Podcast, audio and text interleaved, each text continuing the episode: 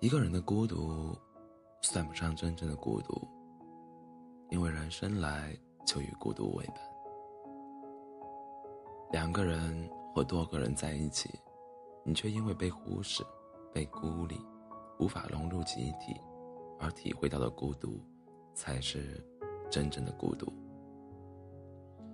比如很多在大城市工作的孩子，明明身边很多人。却总是没有心灵寄托，没有可以依靠的人。这种孤独，比一个人时的孤独更孤独。那种明明有家庭、有老婆、有孩子，但是自己却完全被忽视，像个隐形人一样活在家里的男人，也很孤独。而这种孤独的男人，通常情况。都是自己做出来的。有不少男人在年轻时不懂得珍惜妻子，不懂得疼爱孩子，不懂得顾及家庭，只知道自私的关注自己，甚至连累老婆孩子，让老婆孩子跟着自己吃尽苦头。这样的人，注定晚景凄凉，注定老无所依。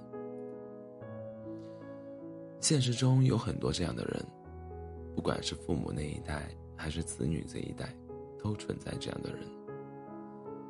子女这一代，有些人可能仗着自己年轻，不把自己不珍惜婚姻这种行为当回事。不过，你如果一直这么做下去，早晚有一天，你会自食其果。放眼去看，父母那一代的很多男人。现在很多都到了晚年，有不少到了晚年老无所依的人，都是因为年轻时太过于放纵自己犯错。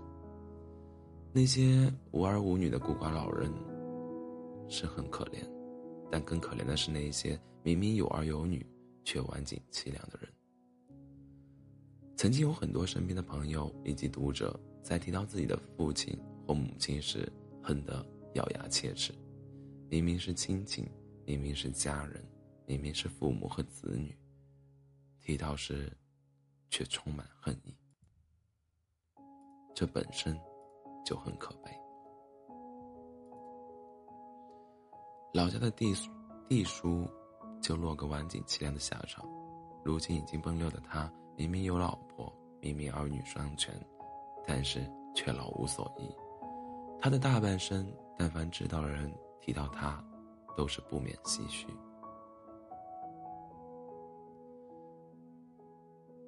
弟叔年轻时跟现在很多人年轻一样，年轻人一样狂妄自大、目中无人，仗着自己出去打过几年工，就看不起身边的人。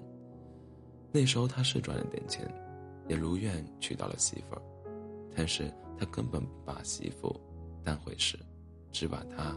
当做传宗接代的工具。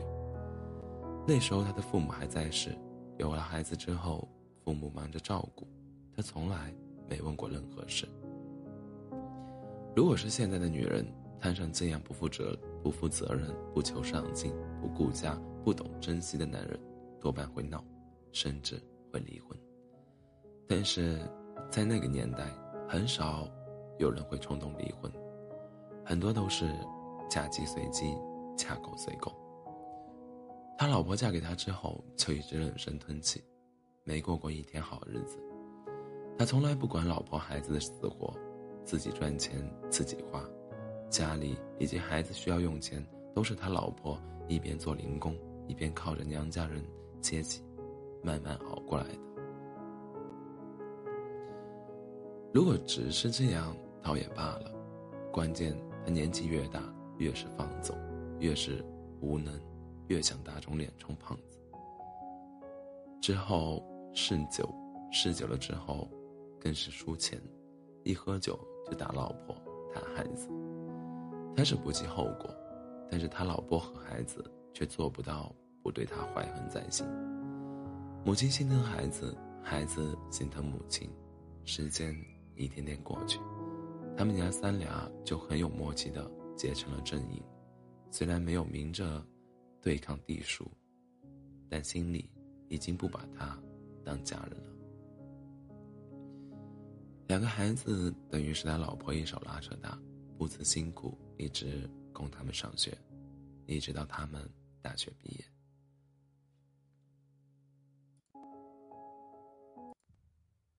之后，他们家的情况就是慢慢出现了反转。两个孩子工作之工作之后，他老婆没有了什么压力，跑到孩子工作的城市去做月嫂、打打零工，和孩子生活在一起。老家只剩下弟叔一个人。他那时还死要面子，经常在外人面前标榜自己有多厉害。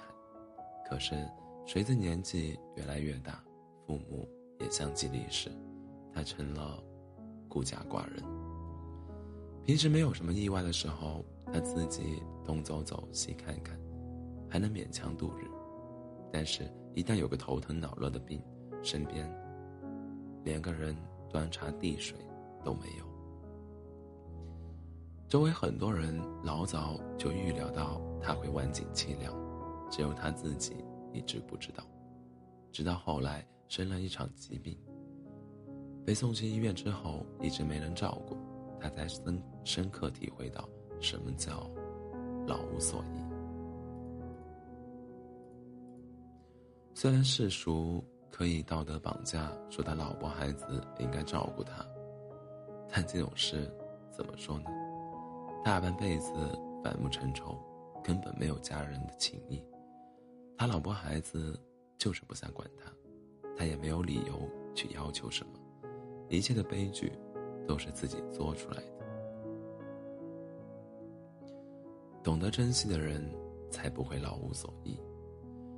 现在很多年轻人结婚之后不懂珍惜婚姻，要么总是破坏婚姻，要么背叛婚姻，不做个好丈夫，非把自己折腾出一个有罪之人。